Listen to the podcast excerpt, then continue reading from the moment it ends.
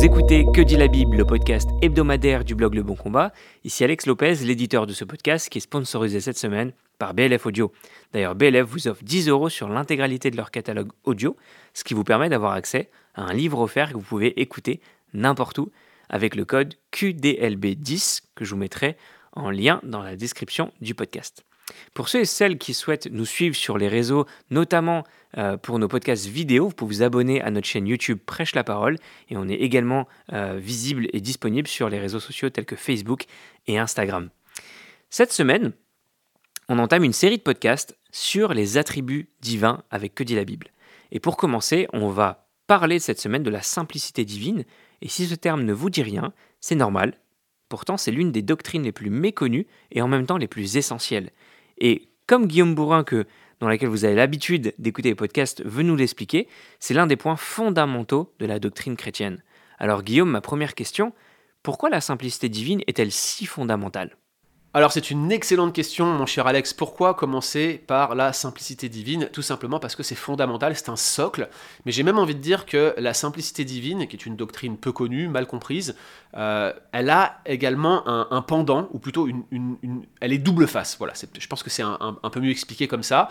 Il y a euh, le pendant de la simplicité divine qui est en fait le caractère absolu de l'essence de Dieu. On parle euh, d'absoluité divine. Et l'absoluité divine, tout comme la simplicité divine, sont les deux faces d'une même pièce. Alors, à quoi on fait référence quand on parle d'absoluité ou de simplicité divine? Posons-nous les questions suivantes. Dieu est-il absolu? Euh, Dieu pourrait-il être autre chose euh, que ce qu'il est? Pourrait-il être autre chose que Dieu? Dieu est-il conditionnable en quelques points? Est-ce qu'il est contingent à quelque chose? Est-ce qu'il pourrait changer? Est-ce qu'il pourrait être mu par quelque chose? Est-ce qu'il dépend de quelque chose en dehors de lui-même? Est-ce qu'il serait composé de quelque chose? Et s'il est composé de quelque chose, est-ce que cela voudrait dire qu'il y aurait en lui des composants qui seraient non euh, divins? Et puis même, il y a une question plus fondamentale. Qu'y a-t-il en Dieu? Qu'est-ce qui fait que Dieu est Dieu? La doctrine chrétienne classique, elle répond à l'ensemble de ces questions par l'affirmation de l'absoluité divine. Et la phrase d'Anselme de Cantorbéry sur laquelle il fonde l'intégralité de son raisonnement apologétique qu'on appelle l'argument ontologique, sa prémisse de base, c'est que Dieu est un être tel que rien de plus grand ne peut être conçu. C'est un emprunt aux philosophes grecs qui définissait ainsi la divinité le Dieu, pour les Grecs, c'était l'être tel que rien de plus grand ne puisse être conçu. Mais leur argument tournait en boucle, puisqu'il y avait une multitude de dieux, et que les dieux eux-mêmes, finalement, se faisaient concurrence pour savoir qui était le plus grand. Donc on ne savait jamais vraiment qui était le plus grand, et on pouvait concevoir ces dieux, les faire sous la forme de pierre, d'une telle manière que finalement l'argument des philosophes tombait euh, par terre, puisqu'on trouvait toujours quelque chose de plus grand, et donc on pouvait concevoir la grandeur de ces dieux. Mais quand on l'applique au Dieu de la Bible, à Yahweh, eh ben cet argument, qui était pourtant un argument issu des philosophes grecs, il prend tout son sens. Oui, Dieu est l'être tel que rien de plus grand puisse être conçu, tout simplement parce qu'il est en dehors de cette création, il est de, le Dieu des dieux, le Dieu des cieux, il est euh, celui que les cieux des cieux ne peuvent contenir, il est absolu, il n'existe rien au-dessus de Dieu qui puisse définir ce qu'il est, car il est infini, absolu, rien de plus élevé, rien de plus fondamental, aucune norme, aucun être, rien qui puisse définir son essence parce qu'il est absolu. Le texte clé pour défendre cette doctrine de l'absoluité euh, divine, c'est ce texte où euh, Dieu va confirmer la promesse faite à Abraham en jurant par lui-même. Vous savez que Dieu n'a pas besoin de jurer. Quand il promet quelque chose, ça a valeur de fait. On le voit dans la création, il dit une chose, la chose arrive, c'est le psalmiste qui commente euh, la création de cette manière-là. Il dit et la chose arrive, il ordonne, elle existe. Mais à Abraham, pour l'assurer de sa promesse, pour susciter sa foi, Dieu va accepter de lui faire un serment. Mais regardez ce qui est dit en Hébreu 6.13, lorsque Dieu fit la promesse à Abraham, ne pouvant jurer par un plus grand que lui, il jura par lui-même. Voici une chose que Dieu ne peut pas faire, jurer par un plus grand que lui. Pourquoi est-ce qu'il ne peut pas faire ça? Mais parce que c'est contraire à sa nature. Il est absolu. Et tant absolu, Dieu ne dépend de rien. Dieu est donc l'être le plus grand qui existe, celui qu'on ne peut même pas concevoir. Rien ne peut conditionner ni définir l'essence de Dieu en dehors de lui-même. Pensez à la chose la plus grande que vous puissiez imaginer, la chose la plus vaste, là où votre imagination se perd parce que les détails vous étourdissent. Dites-vous que Dieu est plus grand que cela encore parce qu'il est absolu. Et c'est comme cela que Dieu est le plus sûr fondement qui soit sur lequel on puisse s'appuyer. L'absoluté engendre un ensemble de déductions logiques et rend dépendant beaucoup d'autres attributs que nous allons étudier dans notre série de Que dit la Bible sur les attributs divins. Il implique notamment l'immuabilité. Si Dieu change en quelques points, forcément il cesse d'être absolu, et s'il cesse d'être absolu, bah, ça voulait dire qu'il ne l'était pas à ce moment-là. Et puis s'il gagnait quelque chose, ça veut dire qu'il ne l'était pas euh, absolu non plus. Donc s'il est absolu, il ne change pas. S'il est absolu, il est nécessairement simple, et c'est pour cela que je vous dis que l'absoluité divine bah, va euh, en quelque sorte être le corollaire, ou plutôt la, phase B, en quelque sorte, euh, de la simplicité divine. Merci Guillaume pour ta réponse. Est-ce que tu pourrais nous expliquer ce qu'est la simplicité divine? Alors voilà, effectivement, maintenant il faut que je définisse la simplicité divine et c'est important euh, d'abord de, définir l'absoluté divine comme je l'ai fait euh, lors de la première question, vous allez comprendre pourquoi. La euh, confession de foi de 1689, mais aussi les confessions réformées de type Westminster, affirment que Dieu est indivisible. Et en cela, ils font écho à la théologie chrétienne médiévale et même à la théologie chrétienne euh, patristique. J'aime bien la formulation anglaise, je trouve qu'elle est euh, beaucoup plus explicite que la notion d'indivisibilité. En anglais, on dit without parts, sans aucune partie. En fait, c'est ça la simplicité. Nous, on prend la simplicité comme quelque chose de facile, quelque chose de, finalement de pas trop complexe. Alors quand on l'applique à Dieu, la complexité en termes de dureté analytique, par exemple, elle nous paraît euh, un petit peu euh, inatteignable ou un petit peu euh, simpliste pour le coup, puisque Dieu est un être quand même relativement complexe à comprendre, on a du mal à percer ses mystères, on est des créatures finies, il est incompréhensible. D'ailleurs, l'incompréhensibilité divine est l'un des attributs que nous aborderons dans cette série sur les attributs divins. Mais en fait, la simplicité n'a pas, le sens qu'on lui donne aujourd'hui. Euh, ce qu'on appelle simple en théologie, c'est euh, c'est quelque chose qui n'est pas composé. La simplicité, en fait, signifie que Dieu n'est pas composé de parties, et c'est ça que les confessions euh, de 1689, de Westminster et les autres affirment en disant que Dieu n'a pas de parties, que Dieu est indivisible. En disant que Dieu n'est pas composé de parties, la confession affirme que Dieu est simple, par opposition au fait qu'il serait complexe, et complexe ici voudrait dire composé. Dieu n'est pas un être composé, Dieu n'est pas divisible, Dieu n'a pas de parties. Concrètement, Alex, il y a deux catégories d'êtres.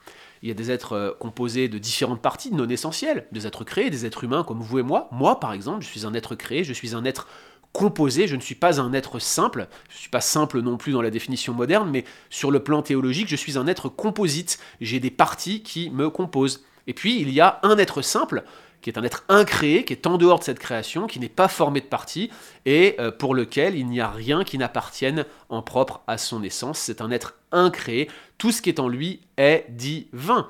Et les théologiens ont exprimé cette idée en disant il n'y a rien en Dieu qui ne soit pas Dieu. Il n'y a rien en Dieu qui ne soit pas Dieu, tandis qu'en moi, il y a des choses qui ne sont pas proprement humaines. Qu'est-ce qu'un être humain? Qu'est-ce que Guillaume Bourrin, par exemple? Bah, C'est un être composé de différentes parties dont la somme fait de lui euh, l'être qu'il est. C'est la somme de mes parties qui définit non seulement mon identité, mais aussi mon ontologie. Euh, je suis dépendant de mes parties pour exister. Je suis dépendant de mes parties pour être, en quelque sorte. Certaines parties peuvent me manquer sans que je ne cesse d'être humain pour autant. Un exemple, si vous regardez ce podcast pour, sur YouTube actuellement, euh, ce qui me donne l'occasion d'ailleurs de, vous recommander de vous abonner à notre chaîne Prêche la Parole qui diffuse euh, nos podcasts en version vidéo, comme ça vous aurez l'occasion de voir le beau visage d'Alex. Mais si vous regardez cette vidéo présentement, vous allez voir que bien que j'ai encore beaucoup de cheveux, je me suis euh, considérablement dégarni entre le premier épisode de Que dit la Bible et aujourd'hui celui que nous enregistrons. Qu'est-ce qui s'est passé? Eh bien, l'alopécie, la calvitie sont venus euh, me saisir avec le poids des années et la sagesse qui a considérablement grandi dans mon cerveau et qui a amené cette chute de cheveux. Preuve que ces cheveux, qui faisaient en quelque sorte fonction de partie pour composer ce que je suis, n'étaient pas essentiels à mon fonctionnement. La preuve donc en est que je suis également, moi aussi, comme tous les êtres humains, composé de parties non essentielles. J'aurais pu aller plus loin, j'aurais pu vous présenter des personnes auxquelles il manque un bras ou une jambe, et qui arrivent à être malgré tout, tout en étant handicapés. Et je crois que c'est l'une des manières par lesquelles je puis vous exprimer finalement que nous sommes des êtres composés et que nous ne sommes pas simples au sens théologique du terme. A l'inverse, Dieu n'est pas la somme de ces parties qui, euh, réunies, forment Dieu. Sinon Dieu ne serait pas absolu, puisqu'il dépendrait d'une somme d'ingrédients, dont en plus certains seraient probablement non divins, non essentiels, et s'ils ne sont pas essentiels, c'est forcément qu'ils ne sont pas divins, puisque Dieu est absolu, qu'il n'est pas contingent, qu'il n'est pas dépendant, qu'il n'est pas le corollaire de quelque chose. Ce que je suis en train de dire ici, c'est qu'il n'y a rien en Dieu qui ne soit pas Dieu, donc il y aurait forcément des parties qui seraient entièrement divines, et si toutes les parties sont entièrement divines, c'est qu'il n'y a pas de partie, c'est qu'il est intégralement Dieu.